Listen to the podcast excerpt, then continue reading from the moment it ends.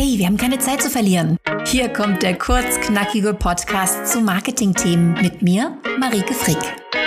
Wenn du wissen willst, wie du Journalisten auf dein Business aufmerksam machst, was eigentlich dieses Storytelling ist und wie du mit deinem Business authentisch rüberkommst, dann bist du hier goldrichtig. Los geht's! Welcher Presseverteiler ist der richtige für mich? Das werde ich häufig gefragt. Und meine Antwort ist dann immer, Warum brauchst du überhaupt einen Presseverteiler? In diesem Video möchte ich dir drei gute Gründe nennen, warum du eigentlich auf einen Presseverteiler verzichten kannst. Presseverteiler sind Datenbanken, in denen du die Adressen von Journalisten findest. Und das Tolle ist, du hast keine Arbeit. Das wird für dich recherchiert. Du kaufst also auf einmal Zugang zu zum Beispiel 500 Redakteuren aus dem Bereich Mode oder aus dem Bereich Psychologie. Trotzdem gibt es drei gute Gründe, genau auf diese Geldausgabe zu verzichten. Das Problem mit Presseverteilern ist, dass sie sich nur dann lohnen, wenn du ein und dieselbe E-Mail an all diese 500 Journalisten schickst. Das ist der Vorteil von Presseverteilern. Sie machen dir die Arbeit leicht, es geht schnell. Leider funktionieren diese Massen-E-Mails aber nicht besonders gut. Die landen in den Posteingängen von den Journalisten und werden zum Großteil gar nicht gelesen. Warum nicht? Weil die Betreffzeilen gar nicht zu diesem einen Journalisten passen können. Wenn du ein und dieselbe Betreffzeile wählst, dann hältst du dich wahrscheinlich auch sehr generell in der Betreffzeile.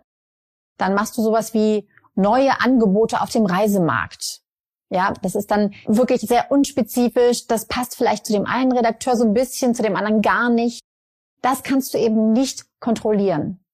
Und Massen-E-Mails werden sowieso immer seltener gelesen, weil die Journalisten sehr schnell merken, da werde nicht ich persönlich angesprochen, sondern das war wahrscheinlich eine Massen-E-Mail, die über einen Presseverteiler verschickt wurde. Und auf solche E-Mails stehen sie einfach überhaupt nicht. Der Vorteil von Presseverteilern ist, dass sie für dich die Recherche übernehmen. Welcher Redakteur betreut welches Thema? Ist wirklich ein großer Vorteil, weil dir sehr viel Arbeit abgenommen wird. Allerdings musst du schon sehr up-to-date sein, wenn du immer mitbekommen willst, was in den Redaktionen so los ist. Da gibt es unheimlich viel Wechsel. Da gibt es Elternzeitvertretungen, Urlaubsvertretungen. Es kann sein, dass jemand, der im März dein richtiger Ansprechpartner ist, im Juni schon in einem ganz anderen Ressort sitzt.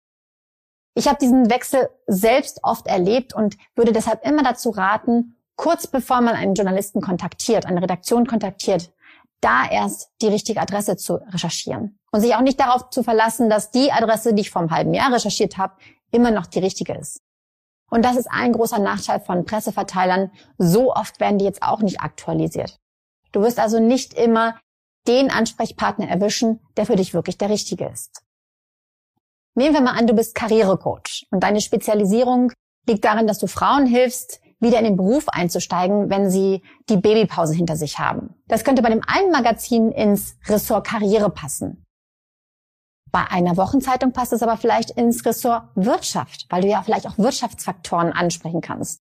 Du könntest auch ansprechen, was die Politik eigentlich falsch macht, warum Frauen es so schwer haben, nach der Babypause wieder einzusteigen und was die Politik da machen könnte. Und dann wäre es ein Thema für das Ressort Politik. Und das musst du bei jedem Themenvorschlag, mit dem du dich an eine Redaktion wendest, wieder neu erkunden. Also du müsstest wieder jedes Mal neu überlegen, wo passt mein Thema diesmal denn wirklich rein? Spreche ich hier ein politisches Thema an, ein Karrierethema, ein wirtschaftliches Thema? Und jedes Mal wieder bräuchtest du einen anderen Ansprechpartner. Das heißt, der eine Presseverteiler, zu dem du dir vielleicht Zugang gekauft hast, wird dieses Problem nicht für dich lösen. Du müsstest jedes Mal eine andere Person ansprechen. Deshalb nochmal meine Empfehlung, die Redakteure, die du kontaktieren möchtest, lieber selbst zu recherchieren. Das kannst du nicht mit 500. Das ist klar. Nimm dir lieber fünf oder zehn oder maximal 15 Publikationen und recherchiere dort richtig gut, welcher Ansprechpartner für dich der richtige ist.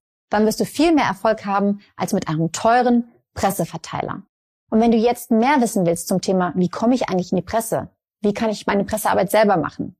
Dann möchte ich dir mein 10-Tagestraining ans Herz legen. Es ist kostenlos und du findest es auf meiner Webseite wasjournalistenwollen.de.